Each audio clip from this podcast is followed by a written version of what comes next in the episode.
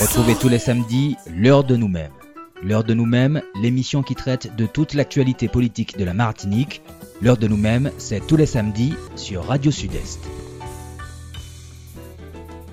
Bonjour, bonjour chers auditeurs, ravi de vous retrouver pour cette nouvelle émission de l'heure de nous-mêmes. Merci à Dominique d'être toujours présente, patiente et de nous accompagner, bien sûr à toute l'équipe de Radio Sud-Est, à l'ensemble des auditeurs.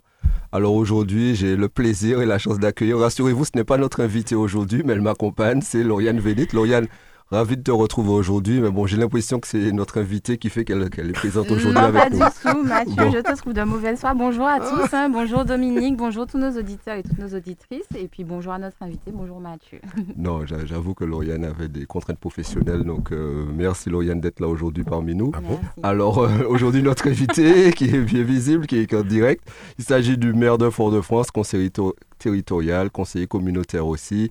Bonjour Didier Laguerre, ravi de te retrouver. On sait que tu étais sur le terrain d'ailleurs là actuellement, euh, que tu sors du terrain. En tout cas, merci d'avoir pris le temps et de venir nous expliquer ton actualité, l'actualité euh, martiniquaise notamment entre autres. Merci, bonjour Mathieu, bonjour Lauriane, bonjour Dominique. Oui. Merci de nous accueillir. Bonjour aux auditrices et aux auditeurs de Radio Sud-Est en Martinique et euh, partout à travers le monde, puisqu'on est suivi à travers le monde. et ravi d'être avec vous euh, ce matin, c'est vrai que je reviens, je suis un peu en retard, désolé, euh, mais je reviens de, je reviens de Dinan où euh, je suis passé faire un, tour dans le quartier suite aux événements d'hier soir. Et puis je suis aussi allé regarder une problématique de servitude qui se pose de, de, chemin de passage traditionnel. C'est ça notre, notre réalité, un chemin de passage traditionnel qui est euh, mis en péril par la réalisation de constructions. Et donc, il euh, faut trouver une solution pour permettre aux, habitants du secteur eh de pouvoir euh, continuer à, avoir leurs habitudes et ne pas être obligés de faire un long détour à pied pour rejoindre un point à un autre. Bah, voilà. C'est vrai que cette problématique se pose très souvent dans les Se pose très souvent, oui, parce qu'on a des, des, chemins d'usage, quoi. Et euh, parfois, à l'occasion de, de, certaines constructions, ben, les, ces chemins sont, peuvent être amenés à être mis en cause. Et donc là, il s'agit de trouver une solution entre les différents euh, acteurs pour que euh, le chemin d'usage perdure et que les habitudes des habitants qui sont dans le secteur un peu âgé ne soient pas déstabilisées, quoi tout cas, monsieur le maire, euh, on va parler de l'actualité, l'actualité de la semaine qui a été très riche à différents niveaux. Mais moi, je souhaiterais euh, commencer euh, par l'élection à la présidence du Conseil portuaire. Ah. On a entendu beaucoup parler de cette élection sur à tout point de vue. Il y a eu de vives tensions d'ailleurs entre la collectivité territoriale et l'État à ce niveau. il y a eu des interventions hier en plénière, hier et avant-hier en plénière à ce sujet. Euh, rappelons que le. Est-ce que vous pouvez nous éclairer un peu sur ce qui s'est passé? Qu'est-ce que le conseil de surveillance? Et on sait qu'il y a environ 13 euh, membres, il me semble. 17. 17 membres, excusez-moi, et que le président est élu euh, pour 5 ans. Oui, le conseil de surveillance du port dont le mandat arrivait à expiration, le rôle du conseil de surveillance, c'est d'arrêter les grandes orientations stratégiques du port. C'est pas de gérer le port au quotidien, c'est le, le directoire du port, qui est un président qu'on appelle couramment le directeur du port, c'est le président du directoire du port. Donc c'est ce directoire qui assure la, la, gestion euh, du port conformément à des orientations stratégiques euh, qui sont arrêtées par un conseil de, de, surveillance. Et donc ce conseil de surveillance devait être renouvelé, doit être renouvelé parce que les mandats sont arrivés à expiration. Et donc il s'est posé la question de la présidence de ce conseil de, de surveillance. Pourquoi ça fait tout ça de, tout ça de bruit pourquoi autant de euh, d'agitation et euh, d'émotion autour de ce conseil de surveillance? Parce que euh, à la collectivité territoriale de Martinique, nous portons une vision du développement de la Martinique, nous portons une vision. Le port, c'est la principale porte d'entrée de la Martinique en matière de marchandises, en matière de matériaux. Il y a deux portes d'entrée en Martinique, c'est le port et l'aéroport.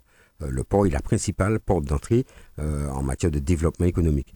Et donc, nous portons euh, à la collectivité territoriale de Martinique une vision stratégique du développement de la Martinique. Nous considérons que la Martinique ne peut pas être euh, simplement, ne peut pas être vouée, et nous ne sommes pas les seuls à le penser, à, être une terre de consommation de produits euh, importés de l'extérieur et encore moins de produits importés d'Europe. parce que la réalité aujourd'hui, c'est ça. C'est que la principale ligne maritime qui relie la Martinique, relie la Martinique à l'Europe. Et donc, nous importons tout ce que nous importons, nous l'importons d'Europe même si ce sont des produits qui sont produits euh, en Amérique du Sud, par exemple. Et donc, notre vision, euh, c'est qu'il faut permettre une connexion de la Martinique à son environnement euh, naturel, sa région caribéenne, la région euh, Amérique centrale, Amérique du Sud, voire Amérique du Nord, et donc être en capacité de développer des relations, euh, y compris des relations économiques. Quand on parle de diplomatie euh, territoriale, il ne s'agit pas simplement de développer des relations culturelles, sportives qui sont nécessaires, mais il faut aussi développer des relations économiques. Et donc le, futur développement du port, parce que c'est ce qui est au cœur du, problème, le port doit faire l'objet de projets d'agrandissement euh, pour pouvoir accueillir des super navires qui portent des milliers de conteneurs. Et donc ce futur projet de développement euh, doit répondre à des orientations stratégiques qui sont définies, qui sont portées par la collectivité territoriale de Martinique.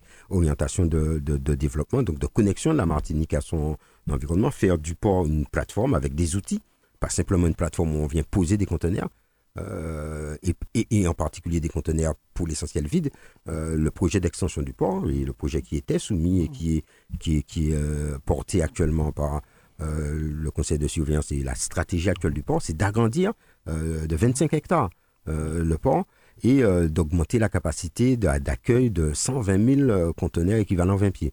Et sur les 120 000 équivalents 20 pieds, vous en avez 90 ou 98 qui sont vides. C'est-à-dire mmh. qu'on augmente la surface du port pour pouvoir y poser des boîtes vides euh, destinées en fait exclusivement et essentiellement aux besoins de la CMA-CGM.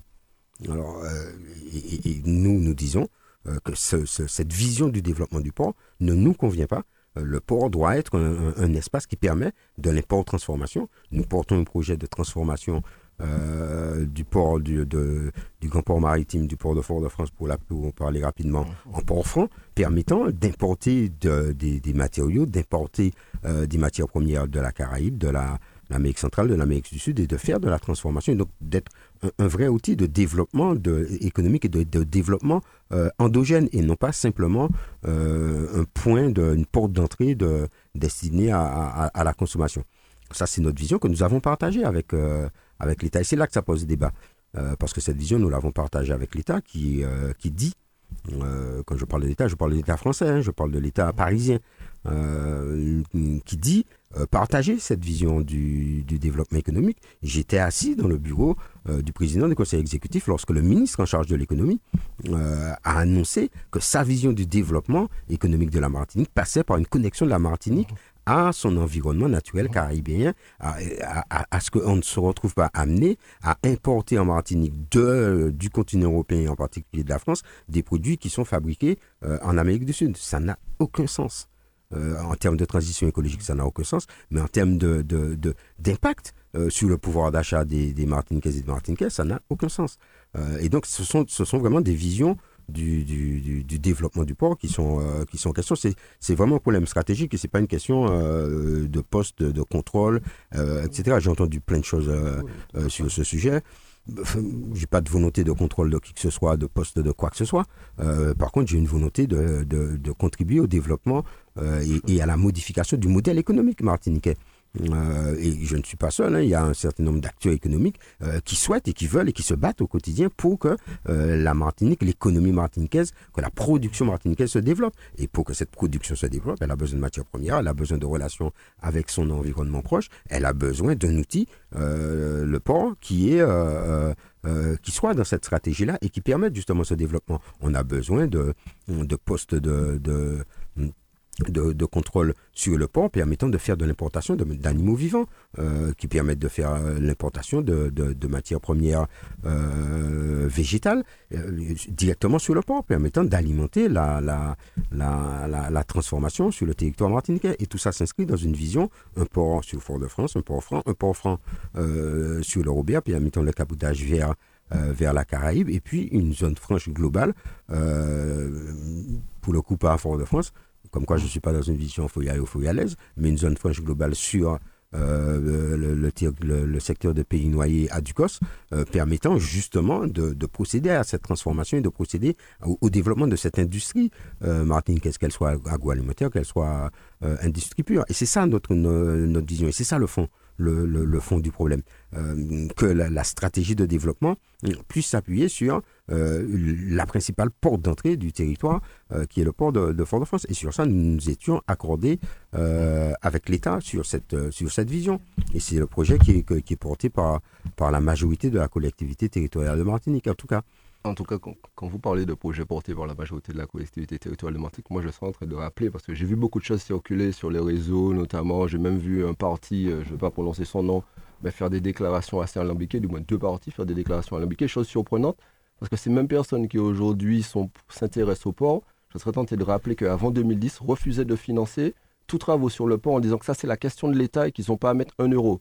Si bien que, d'ailleurs, DJ Laguerre, une chose que tu connais très bien, sous quand tu étais euh, conseiller régional, vous avez voté près de 5,7 millions d'euros pour la dernière extension du port et les derniers travaux qui ont été réalisés, même si c'est un autre qui l'a inauguré bah, en 2016. C'est pas, c'est pas, c'est pas, on voit aujourd'hui ces personnes-là dire comme Mais, alors, s'intéressent à la question portuaire, en tout cas. La, question portuaire a fait l'objet de l'actualité et donc euh, fait l'objet d'exploitation politicienne. Bon, disons que ça fait partie des, euh, des dommages collatéraux et des, des des inconvénients, j'ai envie de dire, de, de, la vie politique.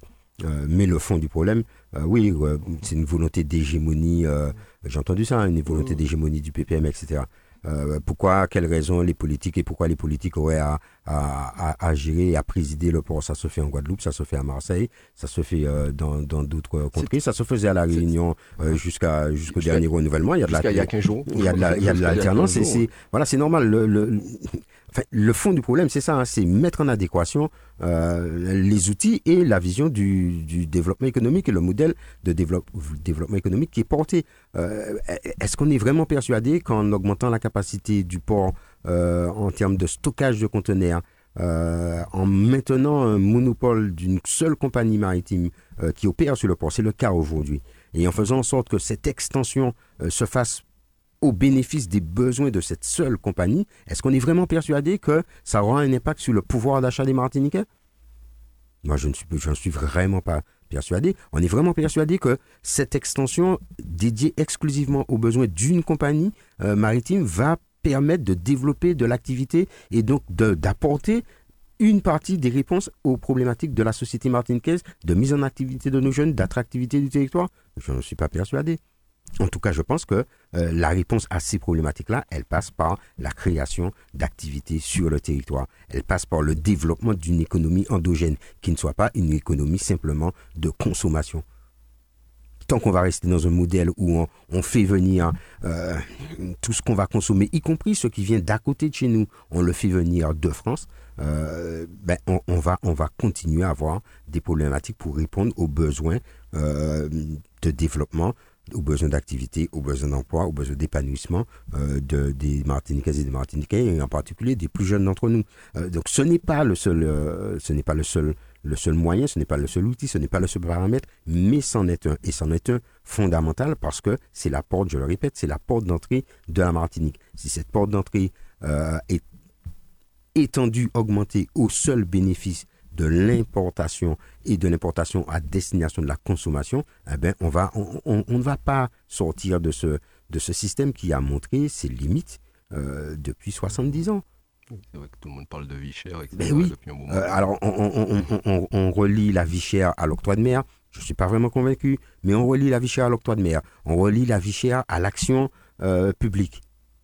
Et le port, il est géré exclusivement par des acteurs privés il y a, y, a, y, a, y, a y a un sujet là, il y a un, et il y a un sujet, il y a un sujet de fond, indépendamment des problématiques de financement. Et d'ailleurs, j'ai entendu dire beaucoup de choses. Hein. On a voté hier, c'était hier, on a voté des, les financements pour le, pour le port tels qu'ils étaient demandés, tels qu'ils étaient prévus, euh, pour le, l'amélioration de la gare euh, et pour le, le, la modification, le, le, développement des portiques euh, qui permettent de décharger les, conteneurs des bateaux pour les mettre à quai, euh, pour pouvoir accueillir ces super grands navires. Mais je continue à dire euh, que si on veut développer notre intégration économique dans notre milieu naturel, on, a voté également hier eh bien, une modification, une demande de modification du passeport permettant à des investisseurs caribéens extérieurs à la Martinique de pouvoir venir investir en Martinique. Ben, tout ça, ça va dans le même sens. On a voté aussi hier euh, une aide au fret Bocaille. Euh, c'est comme ça qu'on l'a intitulé, c'est-à-dire vous avez une aide au fret qui diminue le coût du fret entre la France et la Martinique. Pourquoi cette aide au fret ne pourrait pas être donnée pour faciliter et favoriser la diminution du coût du fret entre l'Amérique centrale, l'Amérique du Sud, la Caraïbe et la Martinique, voire même entre la Guadeloupe et la Martinique pourquoi l'aide au fret ne doit euh, euh, être exclusivement réservée? On est dans un modèle, on continue à être dans un modèle où notre seul interlocuteur reste le continent européen. Donc on continue à être dans un modèle d'économie de comptoir.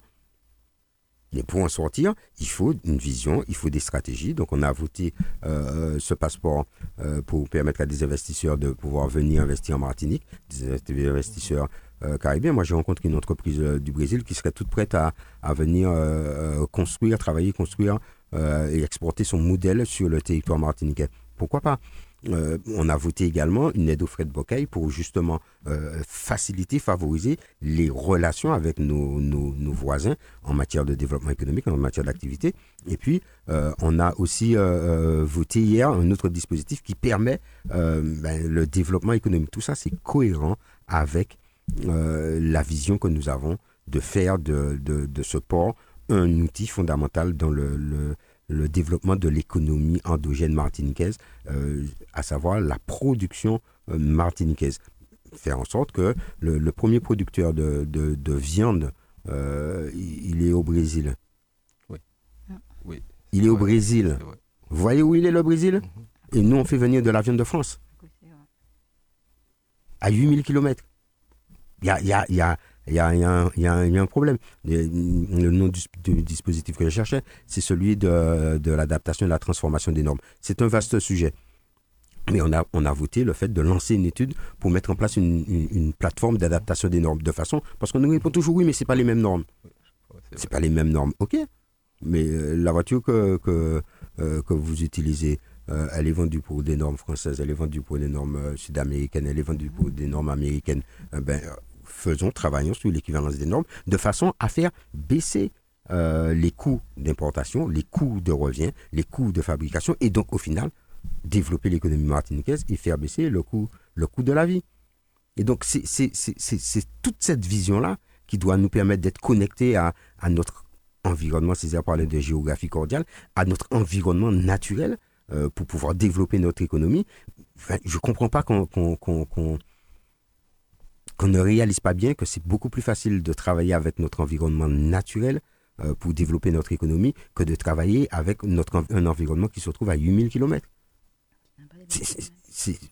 et, donc, c'est notre vision, c'est notre stratégie que nous avons euh, posée, que nous sommes en train d'élaborer. Et, cette stratégie, nous l'avons partagée avec l'État français qui dit, euh, parce que bon, aujourd'hui, voilà, tu as dit c'est ce que la stratégie que nous avons partagée avec le gouvernement. Qui dit qu'il est d'accord? Qui dit qu'il partage cette vision? Et pourtant. Donc, euh, quand je dis ça, je l'ai entendu de la bouche du ministre de l'économie, je l'ai entendu de la bouche du ministre de l'outre-mer. Euh, ça a été euh, validé et donc il a même il est même question. le gouvernement s'est engagé à une réforme de la gouvernance du port de façon à ce que ben, les, les, les collectivités en charge du développement économique collectivités territoriales euh, et, communautés d'agglomération euh, soient davantage représentées et davantage aux affaires dans, la, dans les stratégies de gouvernance et de développement euh, du port et nous souhaitons de l'aéroport également.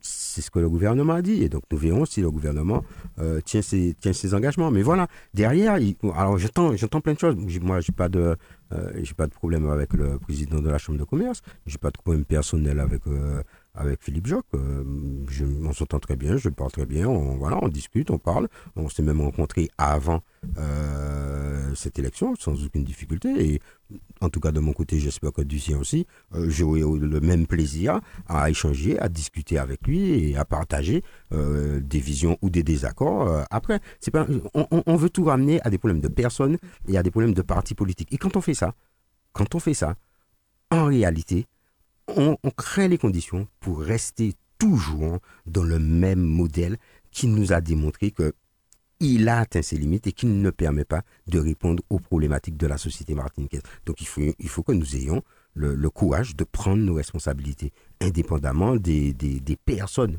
Et d'ailleurs, cette problématique et cette question, euh, ce sont des, questions d'aménagement, ce sont des questions de développement économique, sont au cœur euh, des, travaux que nous menons pour le Congrès, qui, et nous ferons, je suis président de la commission ad hoc euh, du Congrès, on s'est réunis mercredi dernier, et nous ferons des propositions dans ce domaine-là aussi, parce que on, parle toujours de, d'évolution institutionnelle, évolution réglementaire, évolution législative, sous l'angle où on dénigre en fait hein, le travail des élus, sous l'angle euh, ils veulent plus de pouvoir, ils veulent plus de pouvoir. Non, on veut pas plus de pouvoir. On veut davantage de moyens pour répondre aux problématiques de développement de nos territoires et de nos pays. C'est tout. C'est juste ça.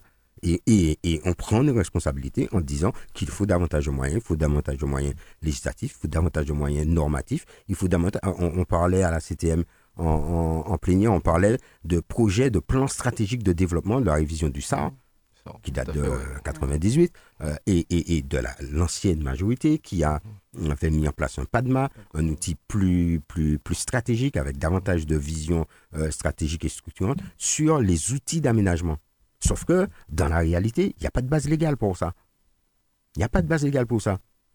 Alors que le PADMA semble davantage adapté que le SAR à une projection du territoire et à une, et à une adaptation du, développement, de la vision du développement du territoire et donc de l'utilisation des, surfaces qui sont, euh, qui sont limitées. En Martinique, on est une île de 1100 km. Donc euh, forcément, les surfaces sont limitées. Ben, euh, ben, quand on fait ça et qu'on pose la, problématique d'aménagement euh, en termes de domiciliation, de compétences de pouvoir euh, normatif euh, par rapport à cette problématique de document d'aménagement, on le fait pas pour avoir le pouvoir de dire il faut ci, il faut ça. Non, on le fait pour avoir la capacité de faire évoluer les choses et de les faire évoluer correctement. Même chose dans le domaine de la de l'aménagement du territoire en matière de lutte contre, la, contre le réchauffement climatique et contre la montée des eaux. Donc voilà, cette question du port, j'ai été un peu long, mais cette question du port, elle, c'est, c'est, c'est, moi, ça me, franchement, euh, ça me, ça me peine euh, de voir que euh, on ramène toutes les questions fondamentales à des questions de personnes, comme si c'est des questions de personnes, alors que ce sont de vraies problématiques fondamentales du développement. Moi, je ne veux pas en plus en tant que maire de Fort-de-France, euh, qu'on aille défoncer la baie de Fort-de-France, qu'on fasse des travaux dans la baie de Fort-de-France exclusivement pour venir poser des boîtes, en plus des boîtes plus vides que pleines, donc qui n'apportent aucune valeur ajoutée sur le territoire, juste pour poser des boîtes pour permettre à une compagnie maritime multinationale de pouvoir euh, mieux gérer ses stratégies de, de déplacement dans la Caraïbe. Quel est l'intérêt des Martiniquais à ça? Quel est l'intérêt des Martiniquais à ça? En quoi ça va permettre de développer l'activité? En quoi ça va permettre de faire baisser le coût de la vie? En quoi ça va permettre, hier j'ai entendu quelqu'un qui disait ça, de faire en sorte qu'on paye nos pièces détachées moins cher En quoi Rien du tout, ça ne nous apporte pas grand-chose. Des miettes. Et donc, pour faire face aux, intérêts, aux objectifs et aux stratégies d'une multinationale, oui, je pense qu'il faut que l'action euh, publique soit, soit en face. Oui, je pense que c'est par l'action publique euh, et c'est par des pouvoirs publics qu'on peut euh, qu'on peut résister et, euh, et, dialoguer avec avec une multinationale.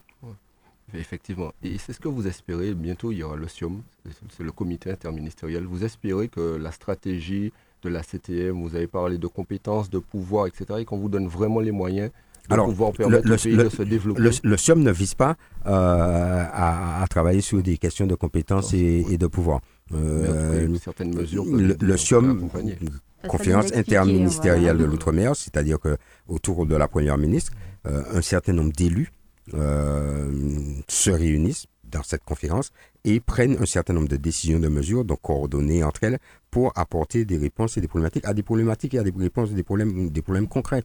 la collectivité territoriale de Martinique a fait des propositions, donc concrètes et opérationnelles, euh, au SIOM, 70 propositions, euh, parmi lesquelles eh ben, la problématique de la gouvernance du port.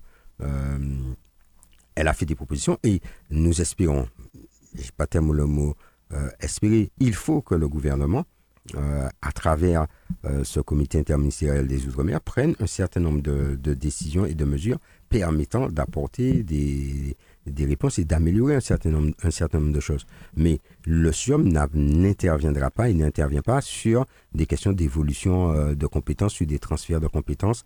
Euh, ça, pas le, ce n'est pas la mission du comité interministériel euh, des Outre-mer. Les ministres en question n'ont pas le pouvoir de transférer des compétences, etc.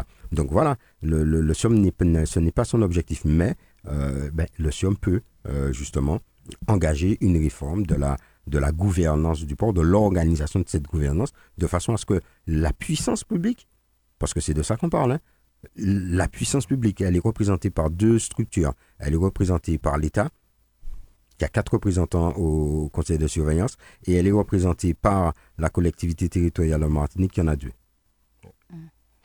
voilà. Quand on parle de puissance publique, voilà. Après, vous avez la ville de Fort-de-France qui a un représentant, encore heureux, puisque le port se trouve sur le territoire de la ville. Et puis vous avez la CASEM, qui est la communauté d'agglomération sur laquelle se trouve le port, qui a un représentant. Donc voilà, les choses sont. C'est une gouvernance qui doit évoluer pour permettre justement euh, que les orientations stratégiques de développement euh, portées par les collectivités, portées par la puissance publique, surtout lorsque l'État et les collectivités se sont mis d'accord sur une stratégie de développement, eh que ces stratégies de développement puissent être déclinées au niveau des outils majeurs de, euh, permettant le développement et la mise en œuvre de ces stratégies. Euh, Didier Laguerre, on a, enfin, on a parlé, enfin, vous avez parlé un peu de la partie sécurité, effectivement. Euh, au début du mois de juin, enfin mi-juin, entre le 12 et le 15, on a connu vraiment une situation assez alarmante avec de nombreuses scènes sanglantes sur le territoire mhm. de Fort-de-France et un peu partout dans la Martinique. on dénombrait trois morts donc, euh, le préfet a annoncé des mesures de sécurité, chose que vous avez, des, mesures qu'il devrait prendre, chose que vous avez euh, longtemps, en tant que maire, euh, avec Serge Etchimi à l'époque, qui était député, appelé au niveau du gouvernement. Est-ce que vous pouvez nous dire quelles, sont les suites, en fait, des, échanges qui sont entre, puisque la, la sécurité, c'est la problématique de l'État, on, le sait. Quels sont les échanges qui ont... Qu'en est-il sorti de ces échanges? On a, on a, on a, on a eu euh, une flambée de violence, on a eu une poussée de fièvre, on a eu euh, une accélération des événements au début du mois de juin. On a connu trois morts, on est maintenant à 16, 16 euh, morts depuis le début de l'année, 16 homicides depuis le début de l'année. J'avais, j'ai longtemps dit qu'il faut renforcer les moyens, j'ai longtemps dit qu'il faut revoir la stratégie, je l'ai longtemps écrit, je l'ai, j'ai interpellé les ministres euh, de l'intérieur depuis euh, la présidence de François Hollande. Ce n'est C'est pas c'est pas d'aujourd'hui. Euh, j'ai interpellé tous les ministres sur cette question-là. On a obtenu un escadron en renfort qui est venu. Il était venu pour trois mois, il est resté six mois. je l'avais dit dès le départ, trois mois c'est pas suffisant. il est resté pour six mois. On a vu les effets euh, de la présence de cet escadron, mais on est, sur des, mesures de, à, courte durée. Euh, donc depuis, j'ai à nouveau interpellé, j'ai à nouveau écrit, euh, je me suis déplacé il n'y a pas très longtemps sur d'autres sujets, et je l'ai dit au ministère de l'Outre-mer, je l'ai dit au ministère des collectivités locales également. on a un problème et il faut, il est impératif euh, je suis en train de le dire encore, de l'écrire à nouveau. Euh, il est impératif qu'on renforce les effectifs. Euh, et la capacité d'action. Le préfet, j'ai entendu hein, que j'ai enfin, vu, j'ai lu plus précisément que bon, voilà, on va, on aura des, des grands forts, des, des, des, des, grands forts de contrôle, on va contrôler davantage, on va, on, va amplifier dans cette période de, de vacances qui arrive, on va, on, va amplifier, mais on va amplifier à effectif constant. Enfin, moi je suis, je suis, je suis bêtement réaliste. On va amplifier à effectif constant. Amplifier à effectif constant, ça veut dire que euh, on va déshabiller Pierre pour habiller Paul. Tout simplement. Donc l'effectif qui va être mobilisé pour faire pour renforcer des contrôles, ça veut dire qu'il ne fera pas autre chose. Mm. Ça veut dire qu'il ne fera pas autre chose. Et on va garder euh, les portes, les fenêtres ouvertes. D'autant que l'insularité fait qu'il n'y euh, a pas que au niveau des avions, il a pas que au niveau... On va garder les portes et les fenêtres ouvertes. C'est ce que j'appelle les portes et les fenêtres ouvertes.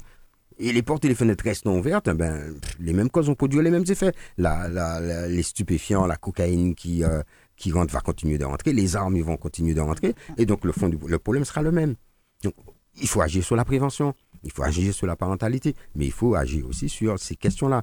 Et donc, j'ai entendu qu'il y a un escadron euh, de gendarmerie de, de 70. Ils sont venus pour un mois. Un mois. Ils sont venus pour un mois.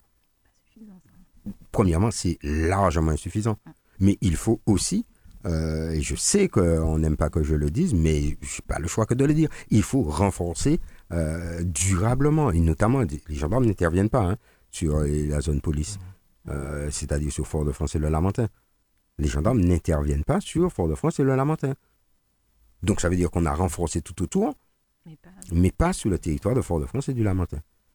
Je dis qu'il faut renforcer durablement les effectifs euh, en matière de sécurité, euh, de façon à pouvoir apporter euh, des réponses. Il faut renforcer également, je le dis je me bats actuellement sur, à ce niveau-là en matière de politique de la ville, il faut renforcer les moyens d'accompagnement des associations, il faut renforcer les moyens d'accompagnement en termes d'accompagnement à la parentalité, en termes d'éducation, tous ces moyens dont nous disposons euh, dans la politique de la ville sur les sept quartiers de Fort-de-France qui sont en politique de la ville. depuis 2014, j'interpelle et je, je me bats pour que euh, cette géographie prioritaire soit révisée. La fin de la géographie prioritaire était prévue pour 2020. Euh, les événements, le contexte a fait que la révision, la réforme de cette politique de la ville est en cours, il se fait actuellement. Euh, je participe à des instances euh, qui travaillent sur la, réforme de la politique de la ville et donc je porte cette euh, volonté pour la Martinique, pas pour la ville de Fort-de-France, mais pour la Martinique, qu'on revoie les choses en termes de géographie prioritaire. Et donc, ce faisant, on donne davantage de moyens aux villes pour agir dans des quartiers sensibles, dans des quartiers en difficulté, dans des quartiers où nos jeunes connaissent des difficultés d'insertion, connaissent des difficultés de formation, dans des quartiers où nos familles rencontrent un certain nombre de difficultés, de façon à agir au niveau de la prévention, à accompagner nos familles en termes d'aide à la parentalité, en termes d'éducation, en termes de soutien scolaire, en termes d'associations sportives, culturelles, pour, pour, pour renforcer cette cohésion et ce tissu et pour offrir des perspectives. Il faut agir sur le, sur le développement économique et donc le port, entre autres. Euh, il faut agir sur, euh, sur la capacité de développement économique pour offrir des débouchés. Il faut agir sur l'attractivité du territoire pour faire venir des, euh, des jeunes, des investisseurs, et pour, pour, pour doper euh, le développement de la Martinique, mais il faut aussi agir sur ceux qui sont en difficulté. Euh, et donc, ce faisant, à travers la politique de la ville, mais pas que, mais à travers donc augmenter cette géographie prioritaire pour pouvoir les, les, les, les événements qu'on a connus hier soir sur Fort-de-France, les feux de poubelle, les voitures incendiées, j'étais à Dinon tout à l'heure, les, habitants, les, riverains qui assistent à ça, disent Monsieur le maire, 14, 15 ans, 17 ans. Ce sont des jeunes, ce sont des gamins qui sont, rentrés dans cette, euh, logique-là. Ce sont des gamins qui, qui reproduisent des événements qui se font euh, sur, euh, sur la France, sur, sur un certain nombre de villes de France par rapport au, meurtre hein, euh, de ce jeune Maël de 17 ans qui a été abattu par un policier euh, dans, un contrôle de, dans un contrôle de police. Les images sont, sont, sont, accablantes. Euh, on a des problématiques sur le territoire français de racisme policier on, a des problèmes de, relations entre la population et, la police et euh, de gens qui sont victimes de, racisme euh, régulièrement de, la part des forces de l'ordre. C'est une réalité sur le territoire français. Euh, nos réalités sont, sont, différentes dans ce domaine-là. la Martinique, les jeunes Martiniquais ont des problèmes. et nous savons exprimer nos colères, nous savons, en 2009 ça a été fait, ça a été fait après, nous savons exprimer nos colères, nous avons des problématiques, mais nous n'avons pas les mêmes problématiques. Euh, que celle qui aujourd'hui euh, euh, ébranle la société française et, l'ordre public français. Donc il faut aussi que nous, que nous portions nos, problématiques. Et on a parlé, Claude Desconnes, avec le ministre de, l'Outre-mer lors de, ça, de son dernier passage. Ça fait partie de nos problématiques sur lesquelles la population martiniquaise est particulièrement en colère et a eu l'occasion de le dire et, le dit. Voilà, on, on, a nos problématiques, on a nos difficultés qu'on s'est portées mais euh, elles ne sont pas de cet ordre-là. Euh, et donc pour revenir à la problématique sécuritaire, euh, ben justement, il faut pouvoir accompagner ces jeunes qui, qui vont sortir des bancs d'une école dans le quartier pour les mettre dans la rue avec l'objectif de les, de les brûler. Mais quand ils brûlent les bancs de l'école, ils brûlent les bancs de l'école de leur, de leur petit frère, de leur petite soeur, hein, de leur petite voisine. ils, privent leur maman d'un travail. Voilà, et donc c'est, ce sont des, ce, sont des, des, des, problématiques, des problématiques qui sont importantes. Et là, j'y reviens, eh ben, la, réponse qui est apportée par la politique de la ville, euh, si on prend le quartier de Dillon, ben voilà, le quartier de Dillon n'est pas en politique de la ville. De façon très, très, très paradoxale, euh, le quartier de Dillon euh, n'est pas en politique de la ville. Le quartier de, de Floréal, Gaudissa, n'est pas en politique de la ville. L'Angelier Bellevue n'est pas en politique de la ville. Oui, c'est, voilà, parce que ils, ont fait des découpages, ils ont fait, en fait, ils ont cherché à faire des économies. Des économies sur Et donc ça s'est traduit par on enlève les plus gros quartiers mm. euh, en termes de population. Euh, de la politique de la ville, ça fait baisser la population.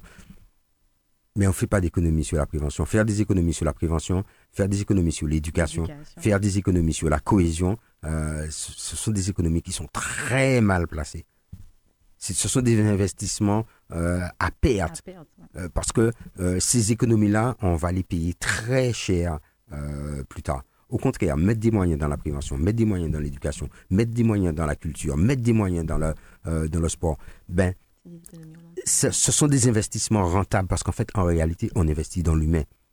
On investit dans, dans, dans, la formation de la femme, de la formation de l'homme, dans la structuration euh, de la femme et de l'homme. On lui donne les moyens de prendre ses propres décisions. On lui donne les moyens de, de, de prendre ses responsabilités et donc de s'insérer, de se développer et de trouver son chemin et donc de s'épanouir. Et quand on ne fait pas ça, eh bien, on, a à faire face à des problèmes, on a à faire face à des difficultés, on a à faire face à des problématiques de trafic de stupéfiants, on a à faire face à des, à des problématiques de violence, etc. Et donc, ce sont des économies qui sont vraiment, euh, c'est pas des économies, c'est des erreurs. Pour moi, ce sont des erreurs stratégiques. Alors, j'ai le défaut d'être un éducateur, j'ai le défaut d'être un enseignant. Je suis désolé, mais si vous, vous n'investissez pas à ce niveau-là, si vous ne mettez pas les moyens là, vous en payez le prix. Et aujourd'hui, la société martiniquaise, euh, parce qu'arrivée à la société française, paye le prix euh, de ces économies qui sont faites sur les fondamentaux, l'éducation, la formation, la culture, la cohésion, l'accompagnement du tissu associatif qui est très fort et très présent sur le territoire martiniquais et dans nos quartiers euh, à Fort-de-France comme, euh, dans, comme dans les communes. Et ce tissu-là participe à la, à, la, cohésion de notre société. Eh ben, quand on le met à mal par des mesures d'économie qui sont des, économies de bout de chandelle en réalité euh, au regard des besoins, eh bien, on se prépare des, des, des lendemains qui, qui déchantent.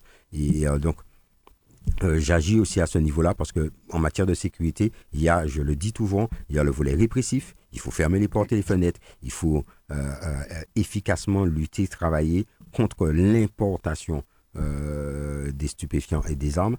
Mais il faut aussi travailler efficacement au développement économique, au développement social, humain, donc à la prévention, à l'accompagnement éducatif, etc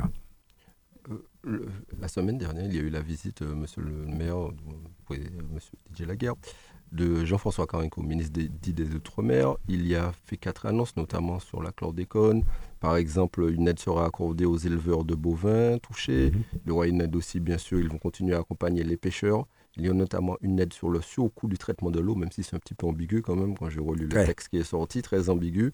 Et puis bien sûr, ils vont aider à la recherche, à l'innovation davantage. C'est très vaste tout ça et on a l'impression d'être toujours dans une, part, même s'il y a de somme de petites avancées, mais dans une continuité euh, des on est, En fait, on a, on a, on a l'impression qu'on adapte des plans parce que c'est un peu le cas, hein, euh, dans des petites mesures ponctuelles. Euh, alors qu'on a besoin, je l'ai dit au ministre, euh, ça fait un moment qu'on le dit aussi, on a besoin d'un véritable plan stratégique. Euh, on a besoin d'une loi cadre. C'est ce qui avait été demandé la commission d'enquête qui avait été euh, conduite par Serge Chimi avait conclu à la nécessité d'une loi cadre qui rassemble l'ensemble des mesures nécessaires, qui donne de la cohérence et de la stratégie et de la visibilité et qui sécurise les financements nécessaires. Euh, la collectivité territoriale de Martinique, l'Assemblée, euh, a voté euh, une proposition de loi en ce sens. l'organisation, c'est ça. Hein. Le code des collectivités, l'Assemblée a la possibilité de faire une proposition de loi. Cette proposition de loi est envoyée, donc, une fois qu'on l'a votée, au Premier ministre, et le Premier ministre doit nous répondre. il nous dit oui, et donc ça va au Parlement, il, le présente au Parlement et le Parlement adopte ou pas, ou, il nous dit non, mais il est obligé de vous répondre. Donc on attend la réponse du gouvernement.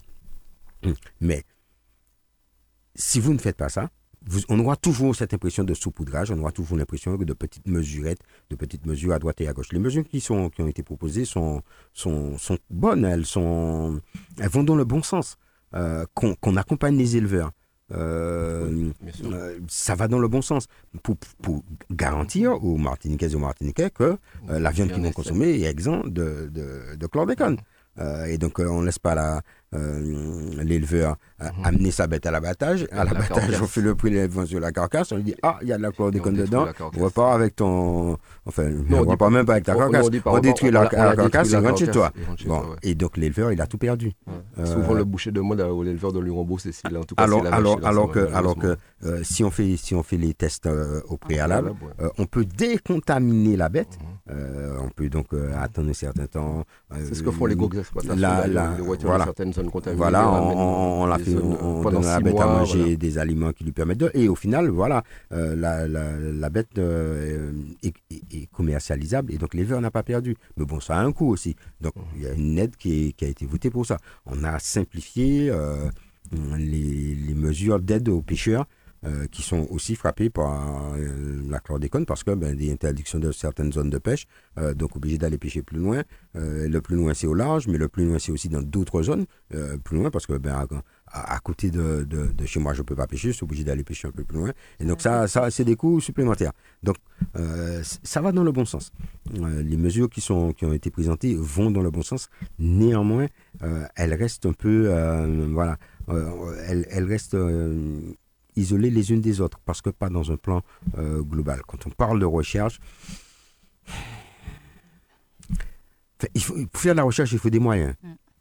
Et, tant qu'on sera tant qu'on ne va pas mettre de, vrais moyens financiers conséquents euh, sur la recherche, eh ben, on aura toujours le sentiment que cette recherche balbutie, que cette recherche n'est pas crédible. Et donc, euh, je pense que ces mesures vont dans le bon sens, mais il manque ce, ce cadre global la sécurisation de ces financements. Le ministre disait, voilà, avec les mesures qu'on a là, ben, on en est à 7 millions d'euros sur une année euh, pour euh, euh, de mobiliser pour la chlordécone. OK, c'est déjà pas beaucoup. Mais qu'est-ce qui nous garantit que l'année prochaine, ces 7 millions-là seront disponibles? Rien du tout, puisque en fait, c'est de loi de finances d'année en année que le gouvernement dira combien il met. C'est assez paradoxal pas satisfaisant. Hein, quand même, hein, que la commission d'enquête soit émane en, tout cas de la partie gouvernementale de, de, de, l'Assemblée. Voilà, de l'Assemblée. Et qu'aujourd'hui la CTM soit dans la même dynamique et finalement, ben, on est toujours. Euh, ben, parce que, parce que jusqu'à maintenant, le gouvernement n'arrive pas, pour des raisons qui lui sont propres, hein, euh, mais il n'arrive pas à avoir un plan ambitieux, stratégique de sortie du chlordécone. Euh, on parle de, on parle de, de de financer les, les, euh, les surcoûts euh, liés à la dépollution chlordécone sur l'usine de Vivier. Ok. 800, 900 000 euros. Ok. Ok. Ok. Ça fait 10 ans que les Martiniquais payent. Hein. Plus de 10 ans que les Martiniquais payent cette dépollution. Ce n'est pas les Martiniquais qui ont pollué. Hein. En tout cas, pas les consommateurs d'eau. Euh, ok. Ça fait 10 ans qu'ils payent. Cet argent aurait pu être utilisé à autre chose. Hein. Bon, ça c'est une première chose. Deuxièmement, euh, quid des autres usines?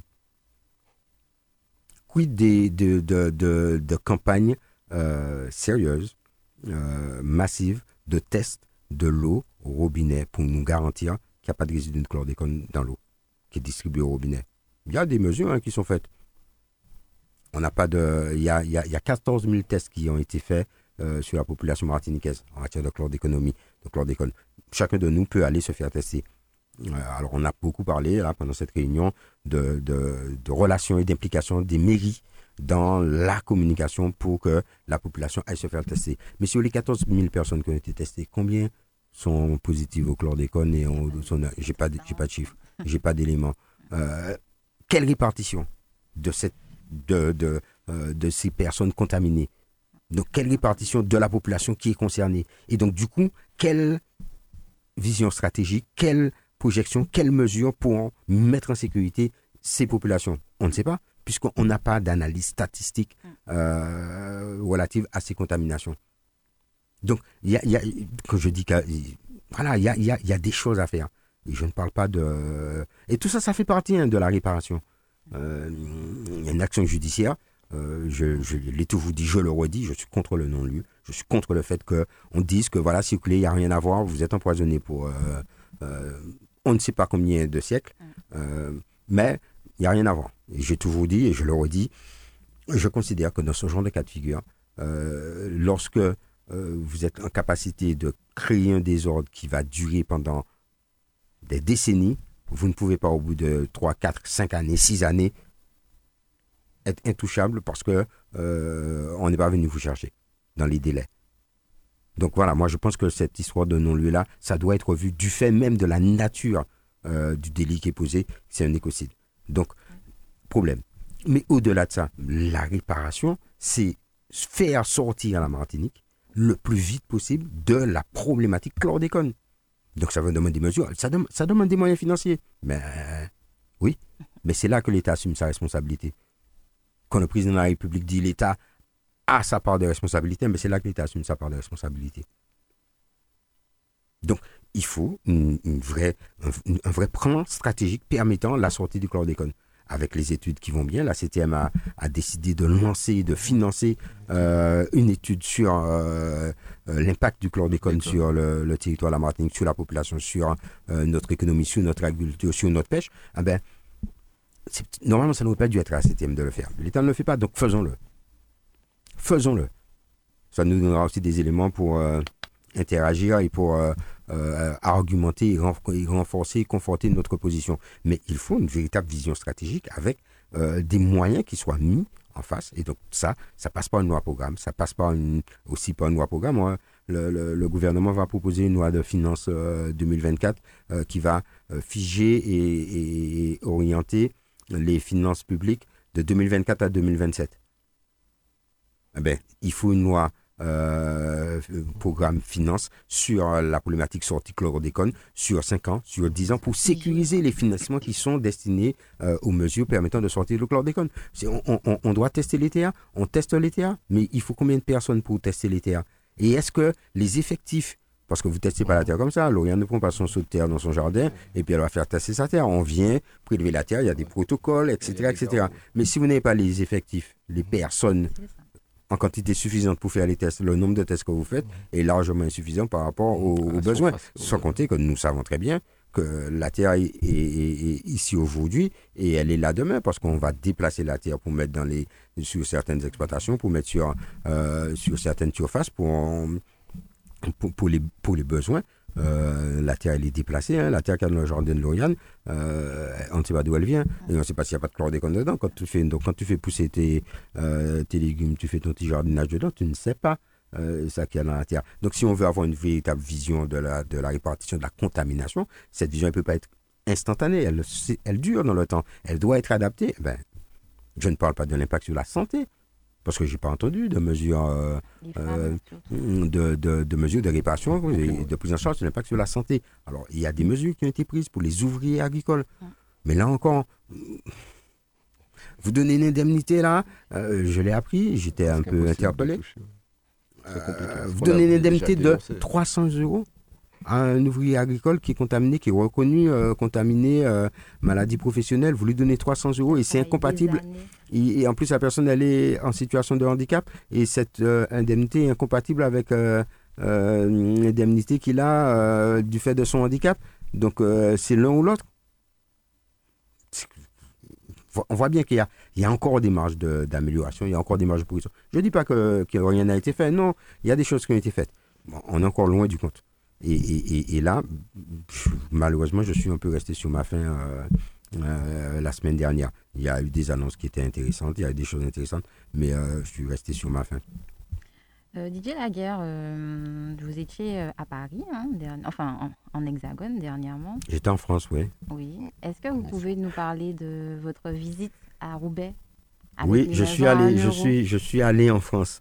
Euh, je suis allé à Roubaix. Mm -hmm. euh, je suis parti pour aller à Roubaix rencontrer le, le, maire de Roubaix. Et j'en profite pour le remercier de, de, l'accueil qui, qui, m'a été réservé à Roubaix pour voir le, et pour, pour discuter du dispositif Maison à 1 euro qui a été mis en place par la ville de Roubaix, qui a été expérimenté par la ville de Roubaix. Je suis allé avec le maire de Sinamari en Guyane euh, qui est le président de l'association des maires de, Guyane. Et nous avons donc rencontré toute l'équipe d'ingénierie de la ville de Roubaix euh, qui nous a exposé les, modalités de mise en œuvre de ce projet qui permet euh, à la ville, et c'est notre objectif, c'est mon objectif, à partir d'un certain nombre de maisons abandonnées, comment on s'organise pour qu'elles deviennent propriété de la ville, pour qu'ensuite, étant devenues propriété de la ville, elles soient mises en vente à des particuliers, avec des conditions de réhabilitation, euh, d'utilisation de, la maison comme résidence principale pendant un certain temps pour qu'il n'y ait pas de spéculation euh, foncière et qu'on ne soit pas sur, euh, mais qu'on soit vraiment sur euh, personnes qui achètent pour la première fois, avec un certain nombre de conditions sociales, etc. Il, faut accompagner ces personnes sur la réhabilitation de la maison, parce que chacun de nous n'est pas forcément n'est pas architecte pour prendre une maison abîmée et la remettre en état euh, dans des délais courts et euh, dans les règles de l'art. Donc il y a, toute cette ingénierie-là euh, qui, a été mise en place avec un certain nombre d'outils, de permis de louer, d'outils de, contrôle, donc qui nous ont été qui nous ont été présentés. Il y a aussi l'intervention de la métropole européenne de Lille, hein, puisque Roubaix est dans la, la communauté d'agglomération et la grande métropole de Lille. donc il y a l'intervention de l'Agence nationale d'amélioration de, l'habitat avec des dispositifs tiens, donc, qui n'ont pas été présentés à la ville de Fort-de-France. Euh, je dis ça, je dis rien, euh, qui se bat, elle, pour augmenter les taux d'intervention de l'ANA pour la réhabilitation. Et puis j'apprends que, oh, oh, euh, il y a des choses qui ont été faites. Donc on a partagé toutes ces expériences et on, est tombé d'accord, trois maires, pour Roubaix, Sinamari et Fort-de-France, signer une convention de façon à ce que la ville de Roubaix nous accompagne. Mon objectif, mon projet, c'est à travers ce dispositif, à travers cette expérience, euh, reconquérir les maisons abandonnées dans nos quartiers et dans le centre-ville. Il y a 5000 logements vacants sur le territoire de, Fort-de-France. Sur les 27 000 logements, euh, près de 28 000 logements, il y en a 5000 qui sont vacants. Et en même temps, il y a 3000 demandes de logements euh, non satisfaits chaque année sur le territoire de la ville. Donc, c'est un moyen, ce n'est pas le seul, mais c'est un moyen de, ben, de, d'améliorer, d'augmenter l'offre sans, euh, sans prendre des terrains vierges pour construire, mais en réutilisant, en recyclant, et donc sans, euh, dans les textes on parle d'artificialisation, euh, sans consommer de terres naturelles et d'espaces naturels. et donc c'est mon projet, et en plus ça permet à des jeunes issus de nos quartiers de pouvoir devenir propriétaires, revenir dans leur quartier. Et donc c'est euh, un dispositif qui qui est pas simple, euh, qui demande une bonne ingénierie et des moyens relativement importants. Et donc on a on a vu tout ça, on a on en a discuté, on a passé une journée euh, sur ces questions-là et on, va signer d'ici d'ici septembre-octobre, on va signer une convention de, coopération et donc on va faire pouvoir bénéficier d'un transfert de partage d'expérience euh, et d'expertise pour pouvoir aller plus vite que ce que Roubaix a fait. Et euh, c'est ça aussi l'intérêt euh, de, de, partager des expériences. on va pouvoir bénéficier de son expérience et donc d'aller plus vite que ce que eux ils ont pu faire pour pouvoir mettre en place un tel dispositif et que je souhaite mettre en place pour offrir euh, on appelle, on parle de primo-accédants aux personnes qui accèdent pour la première fois, ben, leur offrir à des jeunes, euh, euh, des jeunes foyers, des jeunes, jeunes familles, des jeunes et peut-être aussi des moins jeunes, ben, la possibilité de, de pouvoir devenir propriétaire dans leur, dans leur quartier. je sais que c'est une demande importante et on a des maisons abandonnées dans les quartiers, certaines sur des terrains municipaux d'ailleurs. donc ça nous permettra de d'apporter des réponses en termes d'aménagement, en termes d'amélioration de l'habitat, en termes de, de, de réponse aux besoins de logement euh, des Martiniquaises et des Martiniquais. C'est une vraie continuité du travail que mène l'édilité foyalaise. Vous parlez, vous travaillez beaucoup, notamment sur les titrements donnés aux gens des titres de propriété. On voit que tous les mois au conseil municipal, il y a des gens qui ont des titres de propriété. Et là, maintenant, vous, accompagnez les gens vers l'accession à la propriété, ce qu'ils Oui, et, et, et, et, sur des, par exemple, sur certaines maisons qui sont sur des terrains municipaux, euh, la ville a pris une délibération pour dire que celui qui a construit sur les terrains municipaux, qui avait un bail, la maison lui appartient. Donc la maison n'appartient pas à la ville. Mm Parce qu'on m'a déjà répondu, oui, mais dans le droit français, le propriétaire du sol est propriétaire de la maison. Non, pas à Fort-de-France. Les gens qui ont construit sur des terrains municipaux avec l'autorisation de la ville sont, euh, la ville a renoncé à son droit de propriété. Et là, du coup, on donne le titre de propriété euh, à, ces personnes-là. Donc on leur cède le terrain selon un dispositif, un cadre euh, que nous avons mis en place qui tient compte de la durée d'occupation, qui tient compte des niveaux de revenus, parce qu'il ne s'agit pas que euh, des personnes qui ont des revenus confortables euh, achètent des terrains municipaux à des tarifs très bas. non, donc il y a une question de revenus, il y a une question de durée d'occupation, etc. Euh, mais euh, ça permet de, régler ces problèmes de, de titre de propriété, donc permet aux gens aussi d'améliorer leur logement, de, pouvoir céder leur maison plus facilement, de pouvoir transmettre à leurs enfants, etc. Ça, donc ça finalise des fois une, vie de combat pour certaines personnes dans les quartiers pour pouvoir transmettre à leurs enfants des, leur, un patrimoine dans la vie. Euh, c'est pas tout le monde qui, a, qui démarre dans la vie avec un patrimoine important. Et donc, c'est un, un travail qui est important, qui a commencé euh, bien avant moi, hein. euh, qui a commencé sous Aimé Césaire, puis Serge Timi. Je me souviens à l'époque, en 2001, il y avait plus de 10 000 titres de propriété à faire. Voilà, mais on est 20 ans plus tard, il n'en reste plus que 2000 à peu près à faire. Et certains ne peuvent pas être faits, hein, parce que certains terrains sont, sur, sont dans des zones inconstructibles, sont en zone rouge, et donc ne peuvent pas être euh, donc on a, on a aussi. Et puis il y a des, euh, des dossiers qui n'aboutissent pas parce qu'on a des personnes qui, qui, ne, qui ne veulent pas, qui refusent. Monsieur le maire, euh, je reviens de sa ville de naissance. Je veux, d'ailleurs, je profite pour saluer le formidable travail qu'a mené Marie-Thérèse Casimirius, puisqu'il y a eu l'inauguration ce matin de l'église Saint-Jean-Baptiste et Marie-Thérèse l'avait promis, je me souviens, lors de dans son programme, parce que les mhm. élus progressistes, ils ont un programme quand ils se présentent aux élections. Et tâche de le réaliser. Le programme, c'est pas juste du papier glacé qu'on utilise pour caler des meubles euh, à trois pieds. Ouais. Et vraiment, j'encourage l'ensemble des Martiniquais à aller visiter cette église, hein, parce que vraiment, elle est, elle est magnifique et c'est un très beau travail qui a été mené de réhabilitation. Et je salue l'ensemble de la communauté et l'ensemble des habitants de basse qui nous Et j'en profite pour saluer et pour embrasser euh, très fort Marie-Thérèse. Alors, je vous rappelle, il aurait eu 110 ans, 15 ans après sa mort. Il est né le 26 juin 1913. Aimé Césaire a vu le jour à Basse-Pointe. Malheureusement, il s'est éteint à l'âge de 94 ans. Il y a Aimé Césaire, le poète, Aimé Césaire, l'écrivain, Aimé Césaire, l'homme politique. Euh, qu'est-ce que ça vous inspire 110 euh, ans après sa mort, Aimé Césaire En fait, il y a Aimé Césaire tout con. Euh, toutes ces facettes dont tu parles, euh, sont les facettes d'une même personne. Et mais Césaire disait, si vous voulez comprendre ma politique, lisez ma, ma littérature, lisez mes poèmes. Euh, tout ça, c'est une même personne. C'est ce que ça m'inspire, l'abnégation, l'humilité. Pour moi, c'est fondamental, l'humilité et la, la, proximité avec le peuple, avec celles et ceux pour qui on, on se bat. Euh, pour qui on est là et pour qui on agit. Euh, la culture, pour permettre de, de, faire face et pour permettre de se connaître euh, collectivement en tant que peuple, pour nous permettre de d'être plus fort pour affronter la pour affronter la vie. M. Césaire disait que la culture c'est ce que l'homme a inventé pour rendre la vie acceptable et la mort supportable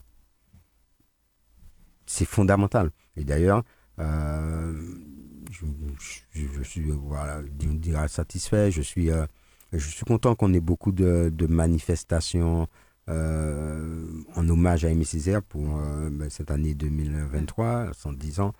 J'ai reçu il n'y a, a, pas très longtemps la, la présidente de la fondation Tony Morrison, qui avait offert ce deuxième banc Tony Morrison hors des États-Unis à la ville de Fort-de-France. Euh, à l'occasion du centième anniversaire des Césaire. Et ils sont revenus cette année. On, a travaillé sur euh, des coopérations qui, pourraient se faire, qui vont se faire entre euh, la Fondation Tony Morrison et la ville de Fort-de-France. Euh, seront venus à l'occasion du 110e anniversaire de, euh, des Messières et le 10e anniversaire du banc. Je suis très, vraiment, je trouve que c'est une très bonne chose qu'il y ait beaucoup de manifestations, beaucoup de, un peu partout en Martinique et ailleurs, euh, dommage qu'ils soient en dessous des formes différentes. Il y en a, j'ai entendu, hein, entendu hier un élu qui disait que ah, ils ont organisé un colloque en 2000, je sais pas, 18, 19, je sais pas quoi. Ils ont organisé un colloque. Les manifestations d'hommage à Aimé Césaire doivent prendre toutes les formes. justement, il il faut pas l'enfermer dans une dans un, contexte particulier. Il a une, a une, œuvre littéraire riche, conséquente. Il a surtout une pensée euh, fondamentale qui a éclairé pas que les Martiniquais, euh, qui a éclairé beaucoup de, de, monde et qui continue d'éclairer euh, beaucoup de peuples à travers la terre. Moi, je, je, je, n'oublierai pas, hein, je, crois que je n'oublierai jamais.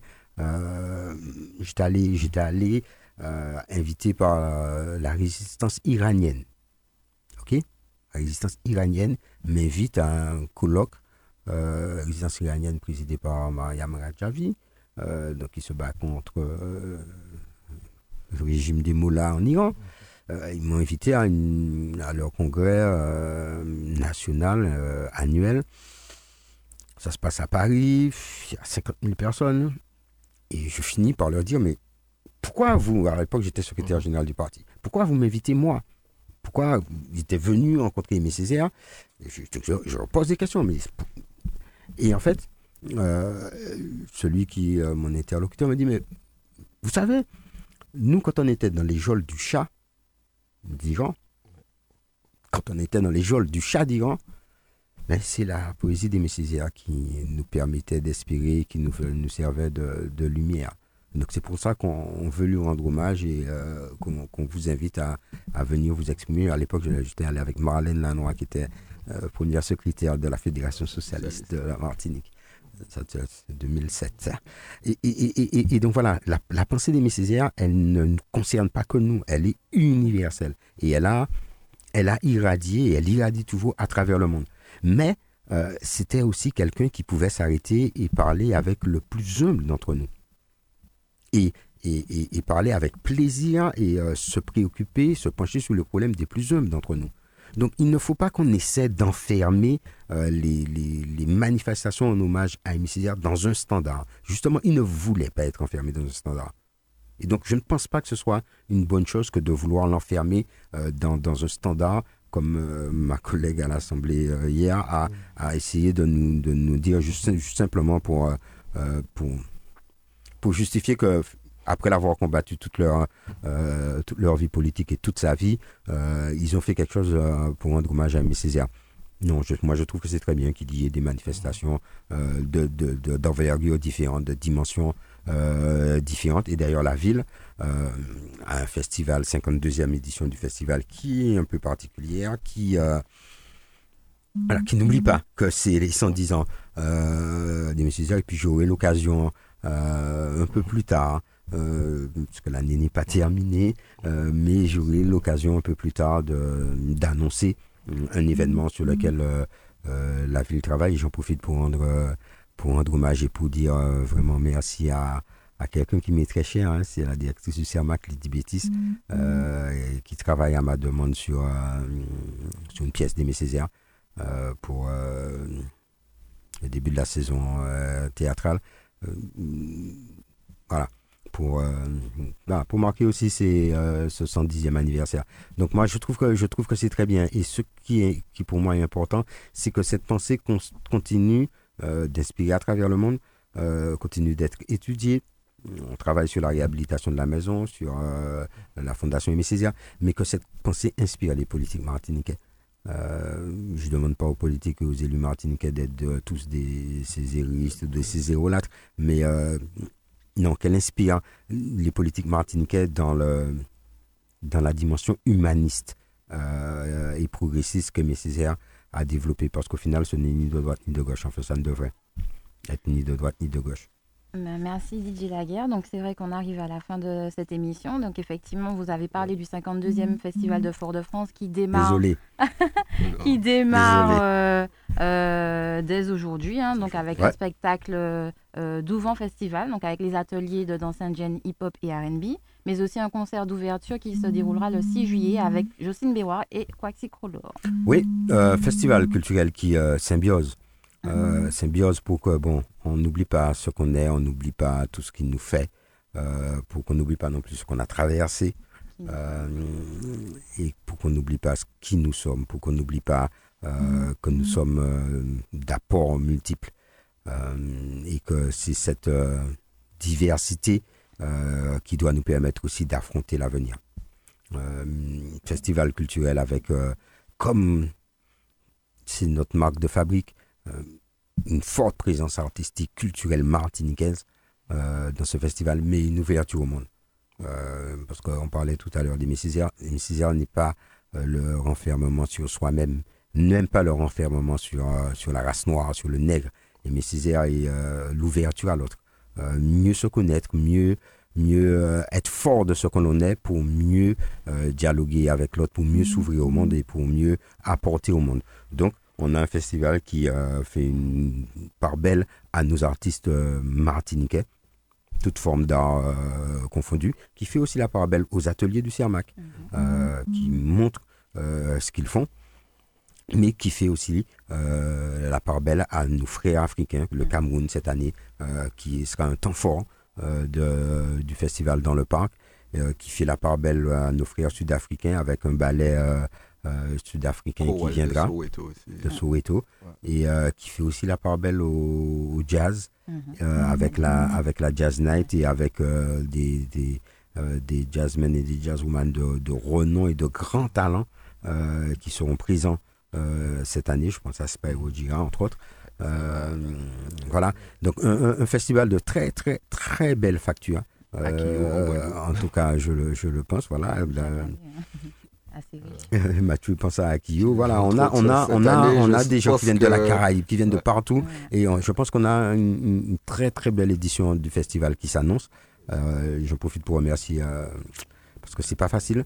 Il faut qu'on on, s'en rend pas compte, mais c'est pas facile. donc j'en profite pour remercier les, euh, les forces vives du CERMAC qui, qui travaillent. c'est important. Euh, et, les bénévoles, parce qu'on ne, le, on ne le réalise pas, mais à côté de ces forces vives du CERMAC, à côté de, euh, de cette organisation, on a des bénévoles, on a d'anciens salariés du CERMAC, euh, des gens qui sont partis à la retraite et qui viennent. Et, parfois, j'oublie même que ces gens, oui, qui sont à la retraite. Et, chaque fois, je dis, tu travailles toujours mais non, monsieur le maire, je suis à la retraite, mais je suis venu. Euh, et, qui, et qui prennent des responsabilités, qui viennent euh, apporter leur. Parce que c'est aussi c'est, une forme de militantisme de la culture.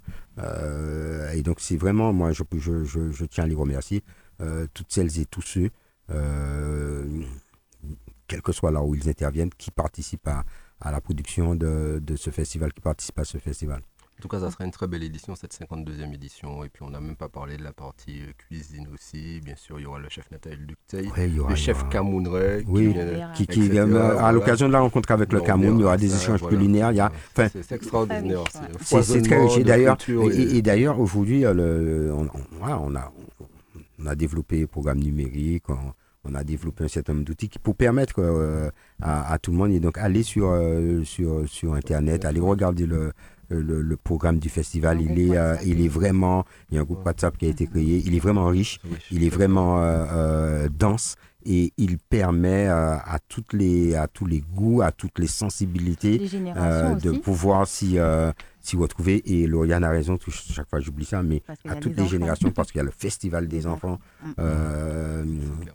qui est aussi organisé. Donc il y a il y a des des, des, des manifestations, il y a des choses spécifiquement pour les enfants. Euh, et donc sur une journée euh, qui sont pris en charge. C'est vraiment un, très beau très beau festival, en tout cas je le souhaite, avec évidemment un Sénac comme chaque année. Euh, et donc voilà, j'ai même demandé à ce que bon, on, puisse alléger l'agenda du, maire pour que le maire puisse. c'est quand je finis à 22h, c'est compliqué d'être au festival en ayant fini à 22h. donc voilà, on va essayer de s'organiser pour que je puisse euh, goûter à ce festival moi aussi, euh, ce qui n'est pas malheureusement pas toujours le cas. Lauriane, en très peu de temps, le progressiste en 30 secondes, on va dire en 10 secondes, parce qu'on a déjà dépassé de, plus de, près de 10 minutes le temps est parti. en tout cas, oui, donc euh, l'édition 2668 hein, du mercredi 28 juin, c'est une édition spéciale hein, sur les 110 ans d'Aimé Césaire. Donc retrouvez-la sur le, Facebook hein, du Parti progressiste martiniquais. N'hésitez pas à télécharger. En tout cas, moi, je salue l'ensemble des contributeurs avec à sa tête Elisabeth Landy et bien sûr tous ceux qui écrivent au quotidien, qui alimentent ce journal et qui lui permettent de résister, de persister à travers les années comme le Parti progressiste martinique. En tout cas, merci à l'ensemble des auditeurs. Merci Dominique, de ta patience, comme d'habitude. Nous merci, monsieur le maire, d'avoir pris le temps. C'est que tu as un agenda très chargé, que tu vas continuer d'ailleurs ta journée. Elle n'est pas terminée, elle est loin d'être terminée.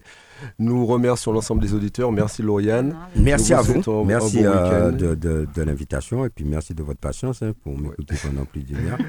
Nous vous souhaitons un bon week-end. Soyez prudents et puis euh, bon festival à tous ceux qui iront au Festival culturel de Fort-de-France. Merci et à bientôt. Retrouvez tous les samedis l'heure de nous-mêmes. L'heure de nous-mêmes, l'émission qui traite de toute l'actualité politique de la Martinique. L'heure de nous-mêmes, c'est tous les samedis sur Radio Sud-Est. Le son des Antilles. Radio Sud-Est.